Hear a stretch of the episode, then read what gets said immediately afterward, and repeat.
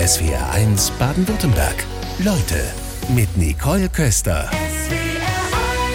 Eine neue Ausgabe SWR1 Leute. Ich begrüße ganz herzlich Ursula Nuber. Schönen guten Morgen. Hallo, guten Morgen, Frau Köster. Sie sind erfahrene Paartherapeutin, Diplompsychologin und viele kennen Sie sicherlich noch aus Ihrer Zeit als Chefredakteurin von Psychologie heute. Und Sie haben jetzt über langjährige Beziehungen geschrieben in Sag mal, liebst du mich eigentlich noch? Darf ich mit einer indiskreten Frage beginnen? Sprechen Sie da aus, eigener, ja, sprechen Sie da aus eigener Erfahrung? Ähm, ja, natürlich. Also ich habe äh, eine sehr lange Beziehung mit meinem Mann. Da bin ich jetzt 27 Jahre verheiratet. Respekt. Aber wir kennen uns, äh, ich glaube, 38 oder so Jahre. Äh, wir haben auch teilweise zusammen gearbeitet, was ja nochmal Beziehungen unter Umständen kritischer macht. Ähm, ja, also von daher weiß ich wirklich, wovon ich spreche und schreibe und welche Höhen und Tiefen es geben kann und dass man auch durchaus mal vor so einer tiefen Ebene steht und denkt, nee, nee, da will ich jetzt nicht durch und da nicht schon wieder oder so, ne? Aber ja, es geht dann doch weiter. Und das hätte ich, das war eben ein Punkt, den ich gern vermitteln wollte. Weil Sie die Höhen und Tiefen gerade schon ansprechen. Also diesen Satz, und Sie lebten glücklich bis ans Ende ihrer Tage, den kennen wir alle aus dem Märchen, der ist mhm. doch einfach Quatsch, oder? Der ist eine Unverschämtheit, würde ich sagen. der führt wirklich in die Irre, weil ähm, das das, ich glaube ja wirklich, dass keiner wirklich dran glaubt. Aber solche Sätze prägen ja doch irgendwie im Unterbewussten. Und dann glauben die Leute, ja, vielleicht gelingt es ja manchen und mir gelingt es nicht oder uns gelingt es nicht. Löst so einen Druck aus, ne? Und es löst unheimlich Druck aus, weil eigentlich müsste das doch so laufen. Jetzt haben wir uns entschieden und jetzt, wir lieben uns und jetzt bleiben wir zusammen. Und ja, und da kommt so ein Mythos durchaus zum Tragen. Das ist ganz spannend, weil Sie das Thema Märchen in Ihrem Buch immer mal wieder aufgreifen und als Muster in Beziehungen, also ganz egal, ob Mann oder Frau, Mann und Frau oder gleichgeschlechtliche Paare. Ähm, vielleicht können sich ja auch die SWR1-Hörerinnen und Hörer da wiedererkennen. Mhm. Zum Beispiel dieses Muster Hänsel und Gretel. Was hat es damit auf sich? Ja, ich glaube, da erkennen sich doch wirklich viele wieder, weil ich sehe die auch viel in meiner Praxis. Ähm, ja, das sind die Paare, die sind halt schon eine Weile zusammen die sind von außen gesehen, sind die ganz nett, okay, die kommen gut miteinander aus, ähm, sind auch sehr freundlich noch zueinander, aber irgendwie merkt man schon, das ist ein bisschen langweilig. Also es ist so, da haben sich zwei Dinge verabschiedet. Also einmal die Sexualität meistens. Also entweder ist sie völlig eingeschlafen oder sie dämmert so vor sich hin. Ähm, und zum anderen sind die zu einem Team geworden, was ja nichts Schlechtes ist, aber das funktioniert. Aber es gibt keinen kein Austausch mehr. Das Prickeln fehlt. Das Prickeln fehlt, aber auch der Austausch von äh, ich will dir mal sagen, womit ich mich beschäftige oder das und das geht mir durch den Kopf oder ja einfach so mehr die, die emotionale Bindung geht flöten. Und das äh, kompensieren diese Paare dann durch, ja, eben Dinge miteinander machen, möglichst viel mit Freunden machen. Die Paare erkennt man auch daran, dass die kaum was zu zweit machen. Gemeinsam essen gehen. Viele erzählen mir dann, ja, Mai, dann sitzen wir da und haben uns nichts zu sagen. Das sind die Paare, die sich da gegenseitig anstarren oder das Handy neben sich liegen. Ja, genau. Handy ist ja eine Lösung heutzutage. Oder die immer grundsätzlich jemand brauchen, der mit ihnen in Urlaub fährt. Das sind so Indizien. Und ähm, diese Paare, ja, sie könnten auch eine Wohngemeinschaft sein oder sie könnten auch Bruder und Schwester sein, eben Hänsel und Gretel. Wer sich da jetzt in diesem Muster wiedererkennt, wie gehen Sie vor? Sie sagen ja, Sie haben diese Paare viel in Ihrer Praxis. Was ist der erste Schritt? Naja, die kommen ja nicht ähm, einfach, äh, einfach so. Also meistens ist da zwischen Hänsel und Gretel was passiert. Also entweder hat Hänsel sich verliebt und nicht in eine Gretel, sondern in eine sehr viel spannendere Frau oder umgekehrt. Also auch Gretel kann das natürlich. Ähm, also das ist häufig, dass eine Affäre auftaucht oder ja auch vielleicht äh, eine Krankheit, die man überwunden hat oder irgend so ein, ein, ein, eine, ein Ereignis, was einem wachrückelt. Wir hatten gerade darüber gesprochen, dass es so Paare gibt wie Hänsel und Gretel, also die wie Geschwister miteinander leben. Und da sagten Sie ja, in der Krise steckt auch eine Chance. Inwiefern erleben Sie das in Ihrem Alltag? Weil die Menschen merken, also wenn was Kritisches passiert, so können wir nicht weitermachen. Ähm, dass sie aber gleichzeitig nicht gleich die Flinte ins Korn werfen und sagen, dann müssen wir halt auseinandergehen. Darin sehe ich dann die Chance, dass sie wirklich sich die Krise anschauen wollen und verstehen wollen, was passiert da mit uns. Warum geht's jetzt plötzlich nicht mehr so gleichförmig weiter, wie wir bisher das geschafft haben? Und da kann man arbeiten, weil das ist die beste äh, Lösung, statt aus, gleich auseinanderzugehen. Das Kapitel auseinanderzugehen ist sehr kurz bei Ihnen im Buch. Das fällt dann auf. Ist Trennung also gar nicht die Lösung oder vielleicht gibt es Ausnahmefälle, wo Sie sagen, ja, da empfehle ich selbst eine Trennung als Paartherapeutin? Wie also ich empfehle ja grundsätzlich nichts. Also ich begleite die Paare auf dem Weg, den sie, der ihr Weg ist und dass sie ihn entdecken. Ähm, und ja, Trennung ist kurz, weil ich ja dieses Buch geschrieben habe. Also was heilt Paare zusammen? Aber sonst natürlich gehört, sonst, sonst hätte ich ein Trennungsbuch geschrieben. Aber es ist ein Kapitel dabei, weil natürlich ich bin niemand, der propagiert, Leute bleibt zusammen. Also ganz, ganz und gar nicht. Also wenn es sein muss, dann muss auch die Trennung sein. Und manchmal ist es dann wirklich vorbei. Und das wollte ich zumindest erwähnt haben. Die SW1-Hörerinnen und Hörer schreiben uns gerade über ihr Geheimnis ähm, einer langjährigen Beziehung aus Berghülen zum Beispiel, hat Michael Bauer geschrieben und sagt, meine Frau und ich sind seit 47 Jahren zusammen und seit bald 42 Jahren verheiratet. Unsere Erfolgsfaktoren sind immer bewusst in der Beziehung arbeiten, großzügig miteinander sein, Dinge, die man selbst eigentlich nicht so gern mag, auch mal dem anderen zuliebe tun, mit den Fehlern des anderen leben lernen, reden, reden, reden. So haben wir es geschafft. Grüßle von der Alp, Michael und Dagmar Bauer. Was sagen Sie? Ja, super. Klingt also gut, das ne? ist kein Paar, was zu mir in die Praxis kommen muss. Nein, da ist viel drin, ja. Und vor allem das Letzte, das Reden, Reden, Reden das ist so meine Erfahrung auch, dass Paare verstummen. Also die reden über den Alltag und über Managementfragen, was sie tun müssen, was die Kinder brauchen. Aber sie reden nicht mehr miteinander über das, was eigentlich wesentlich ist. Ähm, und dadurch erfahren sie nichts mehr voneinander. Sie wissen im Grunde oft gar nicht mehr, wer da mit ihnen in dieser Beziehung lebt. Wie wichtig ist die Neugier an der anderen Person? Die ist sehr wichtig. Und das ist ja das, was oft so über die Strecke verloren geht. Man glaubt, den anderen zu kennen. Du, ich weiß, wie du bist. Und dann definiert man ihn oder sie auch. Ne? Das ist nichts für dich oder das mach mal lieber alleine oder so. Also es sind so Floskeln, die man nicht nachdenkt ja, Neugier auf den anderen. Wer bist du denn eigentlich? Und kenne ich dich? Und veränderst du dich mit der Zeit? Jeder verändert sich hoffentlich mit der Zeit. Sich also auch noch vom anderen überraschen lassen.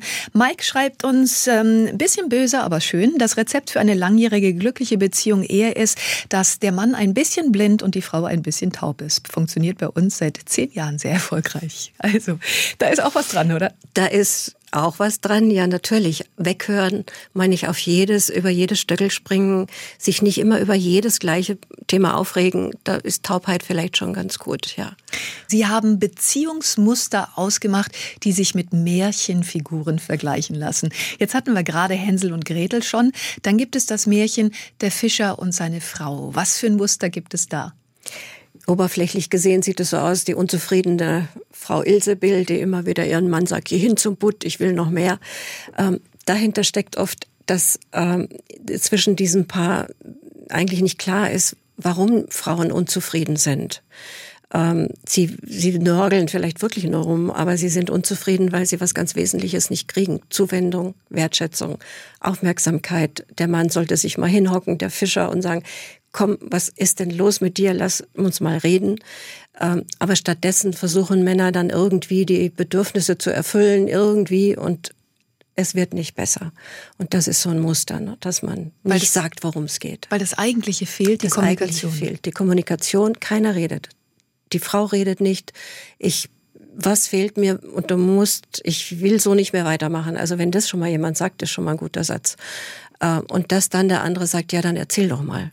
Und im, also dieses Paar oder dieses Muster, diese Paare, die sind oft im Konsumrausch. Also die ein Urlaub nach dem anderen, ein neues Auto oder irgendwie. Sie lenken sich ab mit materiellen Dingen. Ähm, das ist relativ typisch für dieses Muster. Gibt es die Fälle, sie redet und wird nicht gehört? Ja, die gibt es auch. Aber meistens stellt man dann fest, ähm, die Frauen reden auf eine Art und Weise, dass die Männer die Ohren zumachen. Ähm, also Einleitung, wir müssen mal reden. da sagen manche Männer, da könnte ich die Flucht ergreifen. Also diese sogenannten ja. Beziehungsgespräche, die führen wirklich zu nichts. Die führen immer zum Konflikt oder zum Schweigen meistens des Mannes. Doch reden, reden, reden, haben wir ja gerade von den SW1-Hörerinnen und Hörern gehört, ist doch so ja. wichtig. Also ist das Reden gar nicht so einfach, ne? Das Reden ist nicht einfach, weil eben nicht richtig geredet wird. Was ist eine Anleitung zum richtigen Reden? Also eigentlich ist es ganz simpel. Ich erzähle dir was und du hörst mir zu. Und du sagst nicht, ja, aber, und du sagst nicht, ja, mir geht's doch auch schlecht, oder du sagst nicht, ja, mach doch dieses oder jenes, Lösungen anbieten. Ähm, oder du jammerst ja immer nur, also dass man so ein Ping-Pong-Spiel macht, diese Gespräche, die führen zu nichts. Aber wenn man zuhört und Gefühle zeigt und offen ist. Also die Offenheit ist so wichtig. Das Dumme ist nur, dass viele Paare sagen, ich habe Angst. Wenn ich offen bin, verletzt mich der andere. Und deswegen muss Reden oft wieder geübt werden. Und sich verletzlich zu machen ist dann wichtig an dieser Und Stelle. Und sich zu verletzlich zu machen, weil ich lebe ja nicht äh, in einer Ritterburg, wo man mit Rüstung rumlaufen kann. Sollte man in einer Beziehung nicht. Sind wir vielleicht schon wieder eher bei den Märchen und da haben wir nämlich noch ein Thema. Und zwar, Sie schreiben, auf gewisse Art und Weise sind wir alle Frösche. Wie ist denn das zu verstehen? Naja, da lehne ich mich an den Froschkönig, weil die beiden, also der, der, der Frosch und die, die, die Prinzessin haben einen Beziehungsvertrag. Ich hol dir deine Kugel daraus und dafür darf ich dann mit dir. Ähm, und Paare haben ähnliche äh, Beziehungsverträge. Sie erhoffen sich, wenn sie sich verlieben ineinander, vom anderen sowas wie eine Rettung. Also du rettest mich vor meiner Herkunftsfamilie oder du rettest mich vor inneren Zwängen oder du ergänzt mich ist bis zu einem gewissen Grad auch eine berechtigte Hoffnung, aber oft erfüllt sich die Hoffnung nicht. Sind wir wieder beim Ritter, den es dann doch nicht gibt. ja, den gibt es dann doch nicht. Und dann ist man so verzweifelt oder so verärgert oder so enttäuscht und dann wirft man wirklich den anderen wie den Frosch an die Wand. Nur leider wird eben kein Prinz da draus und dann wiederholt sich das. Es gibt so Teufelskreisgeschichten. Das sind dann die Paare, die man in der Paartherapie so die Streitpaare nennt, die immer sich fetzen können dann gibt's wieder ein bisschen Ruhe, ist wieder ein bisschen besser bis zum nächsten Streit. Und das ist eben dieses Muster. Es kommen viele Mails rein von den SW1-Hörerinnen und Hörern. Da ist mal ein großes Dankeschön und auch für Ihre Offenheit. Simone aus Pforzheim schreibt uns beispielsweise, ich habe eine Beziehung zu einem Mann, der mich leider betrogen hatte. Wir haben es wieder versuchen wollen, aber leider ist unsere Beziehung nun getrieben von Misstrauen, ewigen Diskussionen, Kontrolle und Streitereien. Oft von mir aus. Macht es hier überhaupt noch Sinn, in etwas rein zu investieren? Was sagen Sie? Ja, das ist ja kein so seltener Fall, dass man so verletzt ist und so den Boden unter den Füßen verliert durch die Affäre des Partners, dass das Vertrauen weg ist. Und da geht es wirklich darum zu prüfen, kann ich das Vertrauen wieder aufbauen? Das muss natürlich von dem kommen, der betrogen hat, aber auch der andere muss Vertrauen wieder schenken. Das ist ein Prozess, das ist nicht so einfach. Hilfreich ist da oft, dass man sich fragt, wie konnte es denn so weit kommen? Ähm, denn eine Affäre ist oft so ein ganz ungeeignetes, aber häufig eben gewähltes Mittel, um zu zeigen, ich bin unglücklich, was stimmt nicht mit uns, mir fehlt was. Äh, und dann ist oft derjenige oder diejenige, die betrogen wurde, mit im Boot. Also die hat es auch nicht gemerkt, dass da was nicht stimmt. Und wenn man da anfängt und sagt, was, was fehlt euch, was könnt ihr denn vielleicht aufbauen, dann ist es oft eine Möglichkeit, wieder ja, Vertrauen zu finden. Da steckt diese Frage hinter, warum passiert das gerade jetzt? Mhm. Die ist ganz wichtig, glaube ich. Die ne? ist extrem wichtig, weil Paare oft so wirklich so eine ganze Zeit lang gut miteinander da durchs Leben gehen. Ähm, aber irgendwann ähm, kommt man zu dem Punkt, also so eine Midlife-Crisis der Beziehung kann man dazu sagen, also so wie wir individuelle Midlife-Crisis auch haben. Ähm, soll das jetzt so weitergehen? Bin ich denn wirklich glücklich? Ähm, was, was, äh, was erwarte ich noch von der Zukunft? Will ich mit ihr, mit ihm weiter marschieren? Also diese Frage kommt so nach ein paar Jahren vielleicht, wenn man ähm, ja auch selber vor dem, also individuell da steht und sagt, wo will ich denn weiterhin? Also die Situation kennt jeder, der vielleicht so die 40 schon erreicht hat. Ähm, ja, was wurde erreicht? Was kommt was wurde noch? Erreicht, die Fragen stellt man sich ganz automatisch. Und, ne? äh, und da ist die Beziehung nicht gefeit davor. Da guckt man auch auf den Partner. Und oft hat man schon vieles mit dem oder ihr geschafft.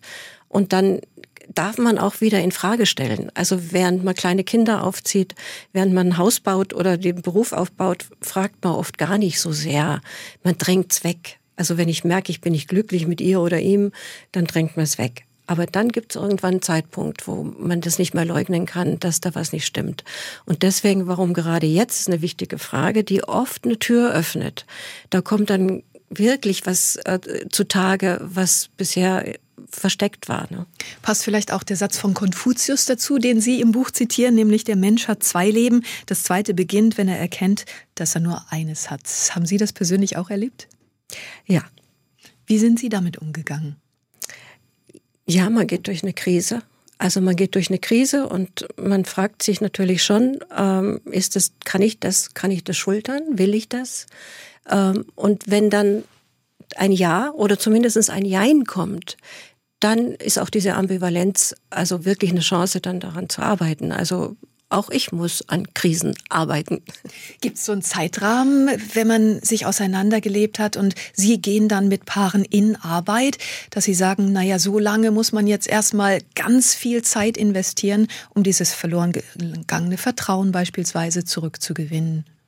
Ja, das ist äh, unterschiedlich, aber natürlich sage ich ein paar, das ist jetzt nicht in fünf Stunden zu machen. Ähm, also ich habe einen Fall jetzt gerade vor Augen, wo ein Paar eben gab auch eine Affäre und die haben so nach zwei Jahren gab es wirklich wieder einen, einen Boden, auf dem sie stehen. Ähm, das ist aber immer noch nicht abgeschlossen. Es braucht einfach Zeit. Es braucht Zeit. Lebenslanges und man Arbeiten. Muss bereit sein zu investieren, ja.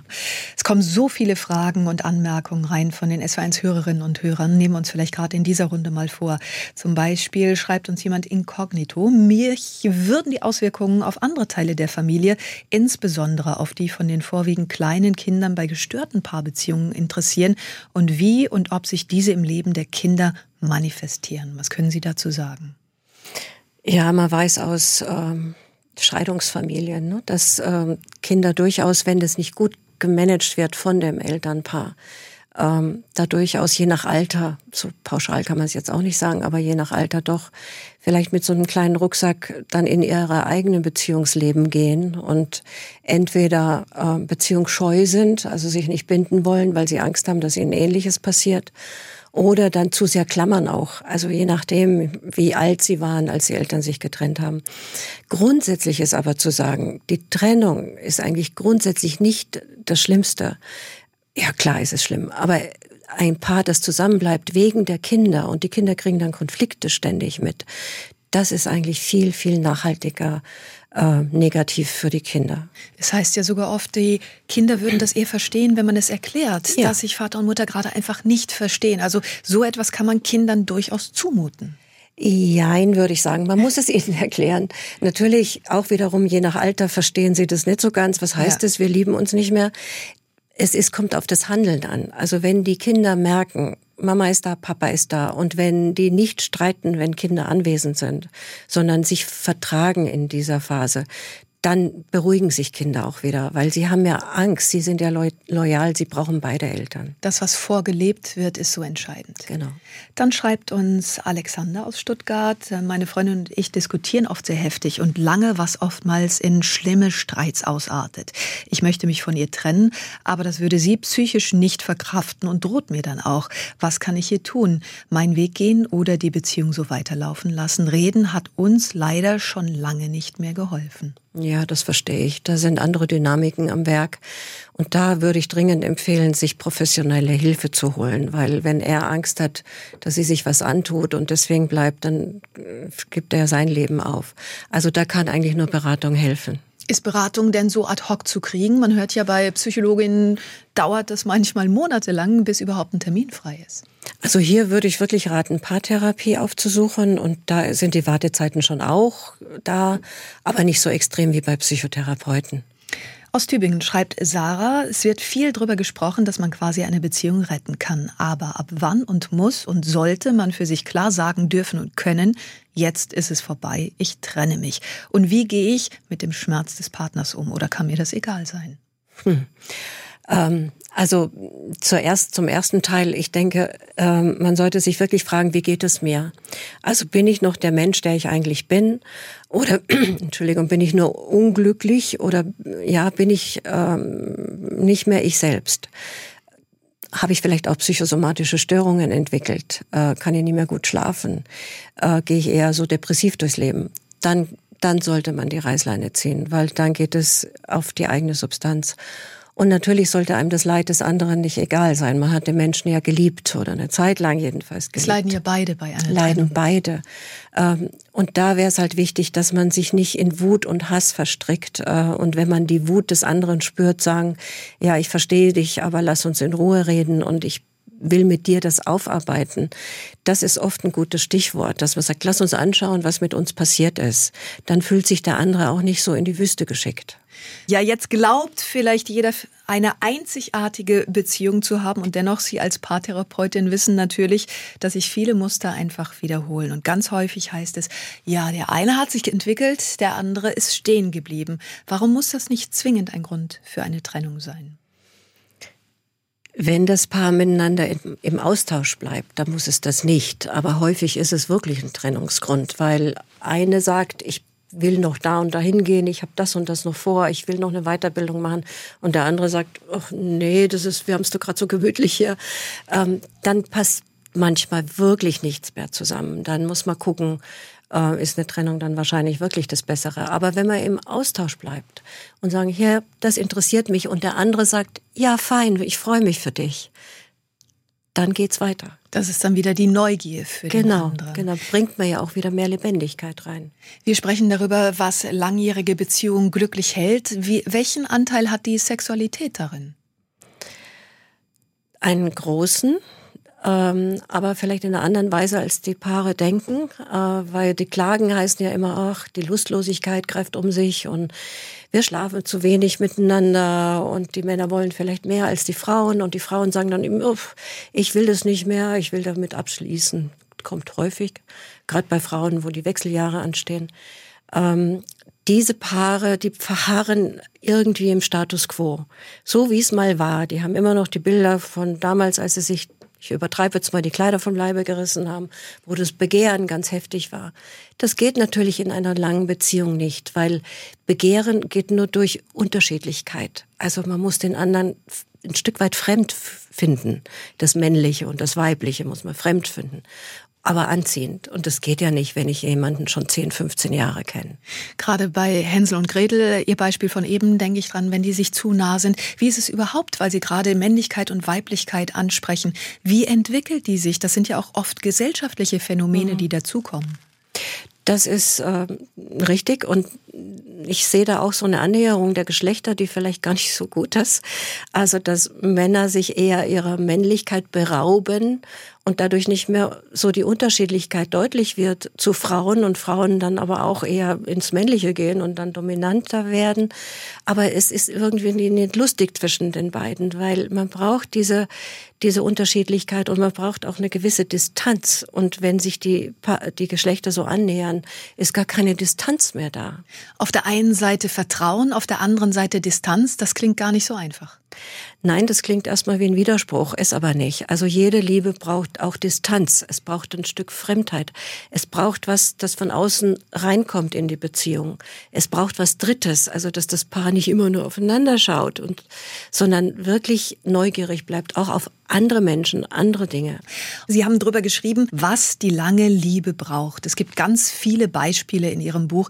Ich fand eins sehr berührend, wo eine Frau ihrem Mann dann in Sachen Sexualität etwas gestanden hat. Mhm. Vielleicht können Sie dieses mhm. Beispiel mal schildern. Mhm. Ja, das war wirklich sehr beeindruckend, weil er wollte sich eigentlich trennen, weil sie eben sexuell sich verweigert hat und gar nicht mehr wollte. Und so, ich habe einfach keine Lust. Ähm, und dann hat sie sich aber doch ein Herz gefasst und hat ihm erzählt von einem sehr frühen Missbrauchserfahrung, einer sehr frühen Missbrauchserfahrung, die immer wieder hochkommt und die sie sich, eine Zeit lang hat sie sich zusammengerissen und dann aber ging es nicht mehr. Äh, und daraufhin hat er ihr einen Brief geschrieben, der einen wirklich selbst einen Profi zu Tränen rühren könnte, voller Empathie und Einfühlung. Und hat ihr gesagt, das stehen wir gemeinsam durch. Und ich weiß jetzt, was mit dir los ist. Und ich danke dir. Und ich werde an deiner Seite stehen. Also ich kann die Worte gar nicht so wiedergeben. Yeah. Ähm, das hat mich sehr berührt, weil dieser Mann wirklich gezeigt hat in dieser Handlung dieses Briefes, dass er seine Frau liebt. Und er war unendlich erleichtert war, dass sie ihn auch liebt und dass es nicht an der Liebe mangelt, dass die Sexualität nicht gestimmt hat. Da ist Empathie ein ganz wichtiges Stichwort, die er dann in dieser Situation gezeigt hat. Ne? Da haben Sie noch mehr Beispiele, wo die Empathie dann vielleicht nicht so gegeben ist. Das ist ein ganz wichtiger Punkt, der oft fehlt. Also dass zum Beispiel, wenn ein ganz banales Beispiel, wenn man nach Hause kommt und erzählen möchte, was heute alles irgendwie so schief gelaufen ist, und der andere sagt, hm, ja, mein Tag war eigentlich auch ziemlich ziemlich schlecht oder oder gar nicht reagiert, ja. keine Resonanz gibt, dann gibt kommt eine Enttäuschung und wenn solche Missachtungen Ignoranzen häufiger passieren, dann summiert sich die Enttäuschung und dann kommt das Paar immer weiter auseinander, weil man kommt nicht an beim anderen, der scheint sich nicht zu interessieren. Wenn sowas kommt wie auch stell dich nicht so an. Ne? Ja, oder es kommen so Ratschläge sofort. Ja, an deiner Stelle würde ich. Oder du musst bei deinem Chef endlich mal auf dem, irgendwie auf den Putz hauen. Das will man ja oft gar nicht. Man möchte auch manchmal nur klagen, jammern, in Arm genommen werden und sagen, dass man hört, ja, das tut mir so leid für dich. Also dafür hat man ja diesen Lebensmenschen an seiner Seite, unter anderem auch. Deswegen. Sich das über all die Jahre zu erhalten, das ist dann die große Kunst. Ne? Das ist die Kunst, dass man nicht wirklich abstumpft und dass man nicht so in seinem eigenen Sumpf brüttelt und nicht mehr interessiert ist und wirklich hinhört. Und da gibt es auch so einen schönen Begriff von Tür- und Angelmomenten, also dass man wirklich, es sind kleine Momente, kleine Fitzelchen, wo man merkt, ist was mit dir? Ich sehe doch, du bist traurig. Das reicht schon. Es sind ja oft auch die kleinen Dinge, die Paare dann auf die Palme bringen. Ne? Also es sind nicht unbedingt ja. die großen Dinge. Nein, es sind genau diese ignorierenden Momente. Sie erleben so viele Paare in Ihrer Praxis. Was sind noch Erlebnisse, die Ihnen ganz besonders im Gedächtnis geblieben sind? Also ich habe eine Erinnerung noch an ein Paar, wo sie ihn betrogen hat, was ganz schlimm war für ihn und er auch wirklich sehr, sehr, sehr, sehr, sehr fast gewalttätig verbal war. Die haben sich so zusammengerauft, dass sie jetzt, ist noch gar nicht so lange her, symbolisch nochmal geheiratet haben. Das hat ein bisschen gedauert. Ähm, ja. Wenn Sie sagen gewalttätig verbal, mit was hat er gedroht? Naja, er hat sie einfach so unterirdisch beschimpft und er hat gesagt, also dein Liebhaber, den zerre ich vor Gericht und du bist ja, also das Wort will ich jetzt hier nicht sagen, also er hat sie so mit Verachtung übergossen und der hat so an sich gearbeitet, also was ist sein Anteil an der Geschichte? Warum? Was hat seine Frau vermisst? Und als der dann kapiert hat, was seine Frau vermisst hat, also das war halt so ein Mann, der nur geleistet hat. Unheimlich erfolgreicher Mann. Aber er, die Leistung alleine hat sie nicht emotional satt gemacht. Kommt gerade eine kurze Nachricht von Monika rein und sie schreibt, ich habe erlebt, hat man sich das Bein gebrochen, dann bekommt man alle Hilfe, geht es um die Seele, dann sind die Männer ziemlich hilflos. Also verallgemeinern lässt sich das jetzt wahrscheinlich nicht, aber was sagen Sie als Partner? Ja, ein bisschen kann man schon verallgemeinern. Äh, Männer sind ja so lösungsorientiert und wenn was Seelisches äh, passiert oder ja einfach nur jemand Trost will, dann wissen sie nicht recht, wo die Lösung ist. Und da kann man Männern eigentlich nur sagen, ihr braucht keine Lösung liefern. Einfach nur da sein, zuhören, trösten. Das ist doch mal eine schöne Nachricht. Man braucht keine Lösung, ja, oder? Ja, aber Männern gefällt das gar nicht. Es gibt so eine Regel von einem Paarforscher, die haben Sie benannt, von John Gottman, der sagt, auf jede negative Interaktion sollen fünf bis sieben positive folgen. Also, puh, wie lässt sich das umsetzen, wenn einer ja. extrem unzufrieden ist und dann soll noch was Positives kommen? Können Sie es mal näher erklären? Ja, also man sollte einfach das Bewusstsein dafür schärfen, dass ähm, Paare rein oft aneinander wie eine Kette so negative Interaktionen. Also sie meckern rum oder sie streiten oder sie äh, haben einen Krach, was weiß ich. Wenn sie wirklich sich bewusst sind, dass wenn ich jetzt den anderen verletzt oder verärgert habe, dass ich was Positives mir einfallen lassen sollte. Muss ja nichts Großes sein, dass man einfach nur die Hand drauf legt und sagt, tut mir leid oder komm, so schlimm ist es ja nicht. Oder auch mal einen Witz macht. Lachen ist ja auch ganz hilfreich.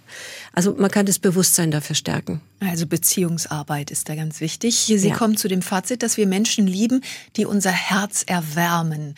Das lässt mhm. sich auf alles im Leben beziehen. Wie mhm. lässt sich denn das Herz erwärmen? Das ist ja die wichtige Formel dann. Also eigentlich weiß das ja jeder selber. Also man muss sich fragen, was tut mir gut?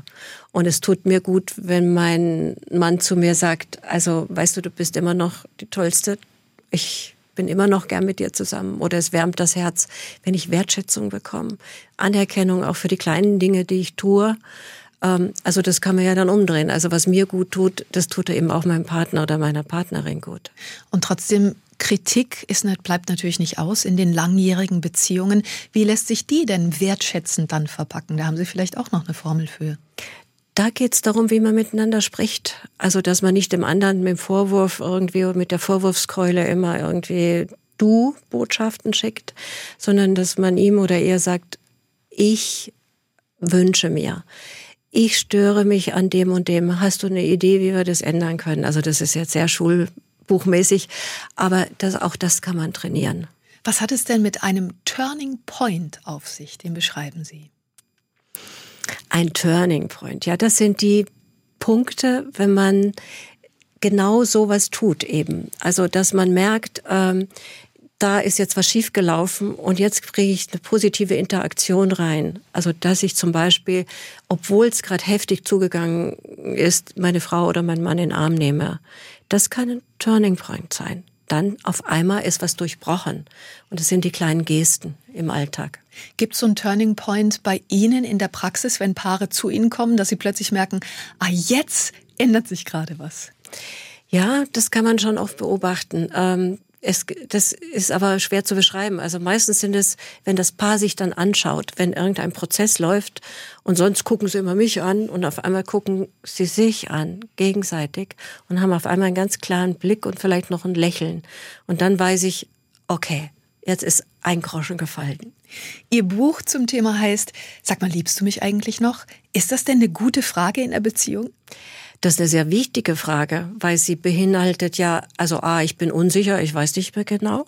Also wenn man dann sagt, ja, was soll denn das, dann nehme ich das nicht ernst. Und es braucht halt immer mal wieder so eine Vergewisserung, gerade in längeren Beziehungen, weil sonst lebt man so nebeneinander her, fragt sich, fragt sich, aber man muss es fragen und der andere sollte auch wirklich ernsthaft antworten. Wobei so aus Klischeefilmen und Co hat man ja eigentlich den Eindruck, ja, sowas wird dann vielleicht auch zu oft gefragt und klar ist dann auch eine andere Seite genervt. Ja, wenn das zu oft gefragt wird, dann ist es ja auch wieder ein Zeichen. Also wenn er oder sie ständig fragt, liebst du mich noch, dann muss ich mal zurückfragen und sagen, da steckt doch was dahinter, wenn du mich das andauernd fragst. Wodurch bist du denn verunsichert? Hab ich was gemacht? Also das Interesse. Der Spur folgen. Dann Der Spur folgen. Sag ich ganz herzlichen Dank für den Besuch heute Vormittag, Ursula Nuber. Ich danke für die Einladung. SWR1 Baden-Württemberg. Leute, wir nehmen uns die Zeit.